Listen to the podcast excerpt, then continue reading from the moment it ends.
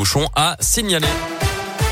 8h30, voici l'actu maintenant, l'actu locale comme chaque demi-heure avec Colin Code. Bonjour Colin. Bonjour Mickaël, bonjour à tous. À la une de l'actualité aujourd'hui, le gouvernement dévoile cet après-midi son plan de résilience pour contrer la hausse des prix, notamment des carburants depuis plusieurs semaines maintenant. Pas de quoi qu'il en coûte en prévision comme pendant la crise sanitaire du Covid, mais des mesures ciblées en faveur des entreprises et des filières les plus touchées.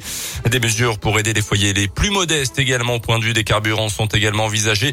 Certains d'entre nous n'ont pas d'autre choix que de prendre leur voiture toutes les, tous les jours pour aller euh, travailler. C'est le cas par exemple des infirmières libérales. Exemple ce matin avec Christina. Elle parcourt tous les jours entre 120 et 150 km pour aller travailler dans la région. Euh, si elle a fait en sorte de demander à certains patients de venir au cabinet pour économiser euh, des déplacements, ce n'est pas possible à chaque fois. On l'écoute. De toute façon, nous, on a obligation de soins, donc il faut qu'on y aille. du moment qu'on a accepté la prise en charge, j'ai une patientèle très vieillissante, hein, qui sont dans les 90 ans en moyenne. Les papy mamies qu'on va, qu'on fait les toilettes, on va mettre les bas, donner les traitements. Effectivement, euh, eux, on peut pas les faire venir au cabinet. J'ai du mal à refuser les patients parce que du moment qu'ils ont besoin de nous, puis nous, on a un secteur qui est quand même assez large, j'ai du mal à dire non. Mais après, si ça perdure dans le temps, c'est surtout réfléchir à d'autres façons de fonctionner ou à, voir comment on peut procéder en gaspillant moins d'essence possible, quoi. Son plein est passé de 47 à 65 euros en moyenne. Christina espère que les syndicats représentants de la profession pourront défendre ses intérêts, soit par une hausse des indemnités kilométriques, soit par des primes. L'actu dans l'Ain, c'est une plainte déposée contre le président de la communauté de communes Bresse et Saône, près de Mâcon. En septembre 2018, un ex-employé avait mis fin à ses jours à Domartin. Trois ans et demi plus tard, l'épouse de la victime porte plainte pour homicide involontaire et harcèlement moral d'après le progrès. Selon elle, son mari souffrait de dépression depuis qu'il avait été forcé de quitter son travail à la communauté de communes. L'enquête se poursuit. Cité par le progrès, le président de cette communauté de communes déclare ne pas être au courant de la procédure judiciaire en cours.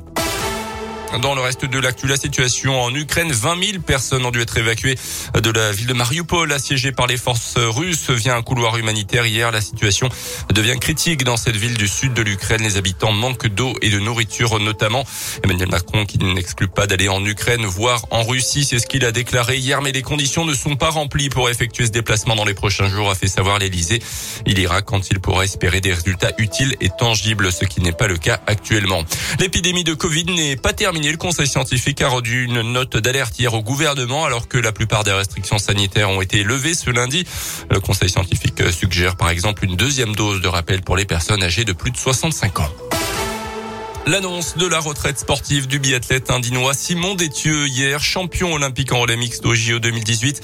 Deux victoires individuelles en Coupe du Monde, 40 podiums au total. Il déchose donc définitivement les skis et il l'a annoncé hier juste avant le début ce jeudi de la dernière étape de Coupe du Monde en Norvège. Il s'est exprimé sur les réseaux sociaux de la Fédération française de ski. On l'écoute. C'est une dernière Coupe du Monde euh, puisque puisque je vous annonce que j'arrête ma carrière après cette Coupe du Monde.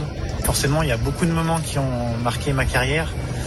Euh, notamment, notamment les relais où euh, on a cherché beaucoup de médailles, euh, que ce soit sur des mondiaux ou sur des Jeux olympiques. C'est une page qui se tourne forcément de prendre sa retraite sportive, mais j'arrive à un stade où j'ai besoin d'autre chose et j'ai l'impression d'avoir fait le tour de, la Coupe du Monde et j'aspire à, à, autre chose aujourd'hui, donc euh, c'est pour ça.